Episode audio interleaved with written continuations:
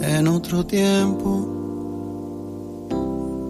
y en este mismo lugar había un río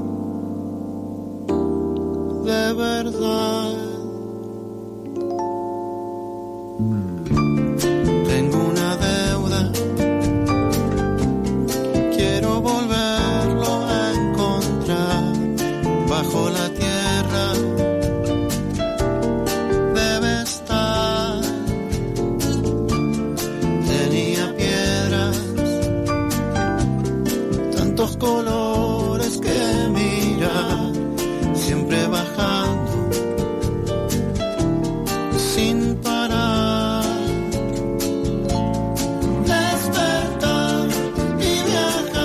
Solo es de Vicentico eh, este espacio, sino que también es de espacio de Sebastián, porque el río está allá. Y aunque le demos la espalda, seguimos notando que está. Sebastián, ¿qué has traído para el día de hoy? Qué hermoso. Pensé que ibas a decir de Sergio Rodman también. Ah, No solo de Vicentico. No, pensé en la de Sergio Roma. Bueno, eh, les quiero dar la bienvenida a este espacio Mm, en el que charlamos de edificios y historia de Buenos Aires. amo. Y Lo extrañaba, de hecho. hoy tiene un nexo con una cuestión editorial y de agenda, porque es eh, el Día Internacional de la Cerveza. Qué lindo. Y pensando en la cerveza y en la ciudad de Buenos Aires, se me ocurrió que hablemos un poco sobre un muy pintoresco edificio que tenemos hoy en día en pie, eh, muy cerca de la ribera porteña, así que Sí. nunca mejor eh, dicho la- de espaldas al río, porque esta era una cervecería que, por suerte, mis queridos amigos, Sí. no le daba la espalda al río. No, Ah, una que se tomaba la costanera en serio, carajo. Se tomó la costanera en serio, fue un edificio que fue proyectado para Sí. hacer un bonito restaurancito. Bien, bien. eh, para que eh, algunos delicados porteños pudieran acercarse a este balneario, porque en- hablemos de que en aquel momento estaba proyectada la idea del balneario. Sí. Eh, estamos hablando de que este edificio de la cervecería Múnich, sí. que si tienen ganas de mirarlo, lo pueden hacer en internet porque es muy bonito. Estoy yendo en este momento. Eh, fue pensado, fue construido, digamos, fue proyectado a principio de siglo, eh, porque en 1918 se inauguraba en la ribera de lo que hoy es Puerto Madero, Sí, el sí. balneario, como te decía, de Costanera Sur, que era un gran parque y balneario público en donde efectivamente muchos porteños con eh, mallas y trajes de baño muy distintos a los que utilizamos hoy en día se acercaban y se bañaban en las costas del Río de la Plata. Hoy algo totalmente impensado. Sí, insalubre. Como Sí. que hoy me decís, no me parece un no me parece un planón y sin embargo lo es. Es como tratar a la ciudad como si fuera Mar del Plata. Exactamente, Básicamente, ¿no? Era como Qué lindo video. que sería, ¿no? sería espectacular, sería la mejor Que ciudad vos estás con tus amigos en el verano en la bici y digas, che, vamos a... Vamos a la playita, vamos a tomar una cerveza a la cervecería Múnich, Ay, Dios. ya que por fin Vamos a bacanear. llegó el año 1928, ¿no? Ajá. Ahí con, con los pibes. Bueno, exacto. Este, mm, como esto se estaba transformando en este espacio eh, lindo, pintoresco, en donde un porteño pudiera pasar parte de su verano al aire libre, Sí. Sí. un empresario catalán eh, dijo, voy a contratar un arquitecto y voy a diseñar una cervecería, chicos. Acá tiene que haber una cervecería, acá tiene que haber gente sentada. La cervecería tiene como una especie de terracita. Eh, y chicos, o sea, esto está ubicado en un lugar eh, que es, es muy distinto a como era ahora. O sea, las tierras que se, les habí- que se le habían ganado al río Sí. eh, no eran tantas como ahora. Entonces ahora capaz lo ves un poco lejos y tiene otro otra prestancia, pero en su momento debía ser como te imaginas en la costa atlántica, viste esos barcitos que realmente están cerquita de la playa. Sí. Esto debería ser algo así. Que en Mar del Plata está lleno, por cierto. Hay algunos ahí como muy, muy, muy, muy pintorescos. Perdón, me copé con Mar del Plata por posta. Es como eso. Es, es, es lo que debería haber sido. Es lo que podría haber sido. Este, de hecho, uno de los problemas que tuvo este arquitecto fue este que claro, el terreno era muy blando para la construcción, porque recordemos lo anegoso Claro. y lodoso que es ese sector de, de, de la ribera, y entonces requería de algunos trabajos arquitectónicos específicos, o para eso quede bien asentadito. Que eh, hasta donde entiendo funcionó, porque sigue en pie al día de hoy, hoy es museo, fue, digamos, centro Ahora vamos a ir a ver qué, qué- fue, pero este, sin dudas hicieron un este un trabajo así ecléctico, arquitectónico, eh, parecido al Art Deco, sí, eh, en donde todavía se pueden ver los vitrales, eh, barandas muy delicadas, eh, todo lo que son las rejas claro. las lámparas. Bueno, eh, la cervecería Múnich en sí tiene todo como una barra medio inglesa, así tipo de bar inglés. bueno, en realidad alemán, ¿no? Pero bueno, ese estilo todo de madera, copas grandotas. Y, mm, y bueno, también tiene como así mucha simbología, cosas arquitect eh, tipo escultóricas. Y este mucho mm, como póster y demás que remite permanentemente a la cerveza, este Claro, culto de claro. sentarte ahí, que es una bebida veraniega, ¿no? Uno se la imagina como ahí en el solcito y qué sé yo, al menos en esta parte del mundo lo hace- hacemos ese uso Claro. de la cerveza. No Sí. sé si los alemanes tienen el mismo la misma costumbre. Me pregunto, de hecho, si. eh, porque, por ejemplo, yo sé que en algunos lugares eh, de las Europas, simplemente lo sé, o me lo contaron, eh, que mm, la cerveza negra, por ejemplo, se toma caliente. Exacto. Como que entiendo que ahí hay. Acá, por más de que la cerveza negra se tome caliente, nadie se toma una cerveza negra caliente. Es claramente, como decís, una bebida veraniega o una bebida que la tomás en invierno y todo, pero asegurándote de estar calentito. No es que sale- ah, no te pinta tanto ir a un bar a tomar una cerveza en invierno. Exacto. Creo, o sí. Sí, capaz que depende. sí, pero sí creo y Me acordé porque fuimos a tomar una birra nosotros hace eh, dos, justo antes de que te fueras. Acá ya está tú totalmente instalada, pero el, el sueño de la cervecita fría en la, en la playa no nos lo saca nadie y No. lo, lo tenemos. ¿no? Es o sea, esa. no te pedís otra Es- cosa, otra bebida alcohólica. Exacto. No, es, es, es, es casi un error pedirte un vino. por No, no podés. Sos un desubicado. Cualquiera. De hecho, andate. Sí, sí. No, porque- Andate, ¿sabes a qué? Tirátele ahí el río, andate, andate acá. Tirate al río y a ver cómo te va. a ver cómo te va. A tirate a hoy, al riachuelo. Sí, sí, y sí. tratá de nadar. No, porque esto no es lo que hubiera sido cuando nosotros proyectamos.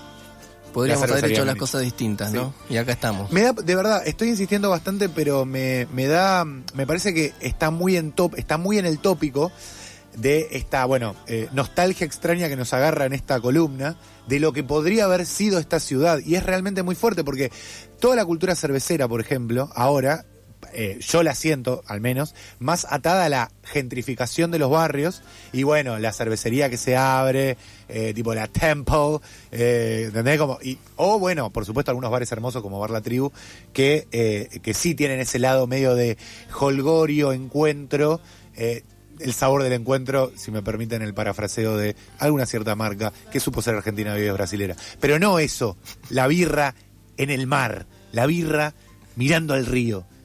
Escúchame, te quiero proponer que mires en internet una muy bonita foto Sí. que hay de nuestro queridísimo Pablo Neruda Sí, la vi, la vi, la vi, la vi. En el 71. tomando su cervecita en la cervecería Múnich, seguramente mirando el río y pensando algún qué poemita iba a escribir después de estar eh, eh, adobado por la cervecería por la cerveza alemana. Sí, sí, Este, tremendo. Aparte, digo, Neruda, lo que, lo que, lo que se, lo que se dice un bon vivant, ¿no? Como quien dice. Él seguro la pasaba bien. Él la pasaba bien, entonces si, eligió la cervecería Múnich, eh, por algo será. Escúchame, eh, como te decía hace un ratito, eh, este, este chabón que quiso hacer este emprendimiento, que convocó al arquitecto, dijo, vamos a hacer rápido esto y vamos a hacer varias. Sí. O sea, va- hagamos tipo que, Tipo que- que esto se, que esto se transforme en una especie de paseíto en donde, bueno, está esta y hay otras cervecerías y qué sé yo. Entonces hubo, bueno, esta es la que quedó. Seguramente hubo otras, claro. eh, tipo barcitos así.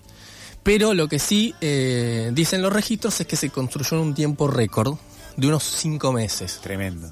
Tremendo. Este, que para el tiempo fue jodido porque, como te decía, hubo que compactar el terreno, hacer toda una serie de tareas que no se, hacían, no se hubieran hecho si hubiera sido otras las características de ese suelo tan lodoso, en el que si, si hacías todo mal, ¿qué pasaba? Se te hundía. Se te hundía. Se te hundía la cervecería, Se claro. te hundía, se te, se te terminaba toda... Se te hundía y en el peor de los casos se te caía al río. Porque está cerquita. ¿no? Como de. Se ¿Entiendo te- bien? Sí, sí, sí, sí. O sea, después, capaz de un par de años, se te iba acercando al río, como cuando, viste, cuando se mueven las cosas sin que los esperes. Y. Como, claro, como en la vida, en general. Como, Cuando, cuando te quedas en la orilla del mar y de pronto se te empiezan a enterrar los pies. Totalmente, no puedes tot- explicar por qué. Sí, sí, sí, sí, sí. Este, Y te da bueno, placer igual. eh, la cervecería Múnich funcionó durante unos cuantos años. Hasta que en un momento se ve que no dio para más. El lugar se estaba transformando en un lugar capaz no tan eh, lindo como se esperaba que fuera. Y este mm, se pensó que en un momento se podía hacer eh, un museo de telecomunicaciones, en donde Telecom Argentina iba a poner algunos eh, algunas muestras de este mm, artefactos que se fueron utilizando y, y después se transformó en otra cosa distinta que fue eh, lo que hoy es, es, entre otras cosas que es el Museo del Humor. Mirá, No sé si sabías que el Museo del Humor queda en la ex cervecería de Múnich, es un lugar que se puede ir a visitar hoy en día y tiene un montón de mm, archivo sobre lo que fue eh, el humor, gráfico Ah, argentino. gráfico sobre todo, mirá. Sí, sí, el humor gráfico. eh, de hecho, todo lo que es el paseo del humor que se llama, que, que estos últimos tiempos estuvo bastante. mm, eh, apareciendo bastante por el tema de la que vandalizada de, De Gaturrito. Gaturrito. Sí, sí, sí. Ay, sí. Eso fue llevado a cabo por el Museo del Humor, Mire. que ellos armaron ese, ese circuito en donde vos ibas viendo las, las esculturitas de los distintos personajes más icónicos de la historieta nacional. Entre los cuales estaba Gaturro para el odio de muchos, Sí. que terminó totalmente prendido fuego y lo, lo terminaron sacando y fue un escándalo. Dos mini paréntesis respecto a eso. Eh, mini, mini paréntesis. Eh, es muy loco porque Gaturro quizás debería estar, claramente, entre los personajes icónicos del humor gráfico por la popularidad y la masividad a la que llegó. Por supuesto es un debate abierto, pero me parece que merece su lugar. Y segundo, tremendo en lo obra de arte que se convirtió la- el Gaturro vandalizado. Quedó lindo. Quedó muy lindo. Y hay una inteligencia, ahora hay un, perdón, un filtro de Instagram que Ah, pone que- la cara de Gaturro vandalizado. No, me- no, ¿en serio? Sí, porque este país es lo mejor que hay. Ah, papá paupa. Pero, mm, escúchame, ¿qué onda? ¿Por qué la gente odia tanto a Nick? No sé, no sé. No, o sea, no, sí sé, porque es Yo un sí sé, chorro. o sea- es medio un chorro. Él Él- es un vándalo. Es lo del plagio. Sí. Lo del plagio. No, pero la verdad que plagió, plagió lindo. Plagió, plagió lindo, pla- plagió fuerte. Plagió fuerte. Sí, ¿eh? sí, sí, sí, sí. Como una cosa es plagiar y otra cosa es ser Nick. No, Ya es más. no, no, no. El, el grado de plagio es, eh, es alto. Es alto. Che, y si hablamos, Y de, si hablamos de cervecita, ¿vos qué cervecita te, te gusta? Si te imaginás ahí en cervecería Múnich en el siglo pasado, a principios, en una Buenos Aires distinta, pensando en que podríamos tener un balneario tan bonito, ¿qué, qué cervecita, hablemos de las de hoy, obviamente no te voy a preguntar por algo que ya no existe, pero digo, ¿qué te tomarías? Eh, es una hermosa pregunta. Yo soy muy. Una rubia. Siempre pido una cerveza rubia así, así como dame una cerveza rubia. Ya que ahora está esta distinción eh, cromática de las cervezas, dame una rubia. Es, es- estoy feliz con una rubia. Eh, ¿Vos qué, qué, qué elegís? No se puede decir marcas, ¿no? Yo creo que sí. Si sabes cómo decirla. ¡Oh! Si sos locutor. eh, no, no, sí, sí, sí, supongo que sí. Pasa que yo vengo de México, entonces me quedé con la corona, Ah, La pe- es la peor cerveza. La para que más- ellos. La que más mal hace. la, la para ellos. Hace mal. ¿Por Es- qué hace mal? Tiene con- eh, componentes que hacen mal. Real esto, ¿eh? Sí, Bueno, real, ¿dónde lo leíste? En los componentes, no, no sé. Eh, Eso eh, quizás es un mito, puede ser. Mirá. Acá odiamos la corona, no sé bien por qué. Pero allá es como la Quilmes. Claro. De hecho, como que como medio devaluado como la Quilmes. No, te vas a pedir la corona. Y vos te es la floja. pedías. Yo me la pedí igual. Eh, a, mí, a mí me gusta la de. mm, es roja. Ah, nene de Andes.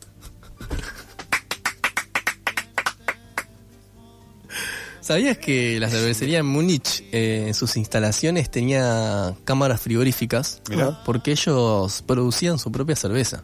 Estamos hablando de la primera cervecería, Sí. que hoy tenemos un boom.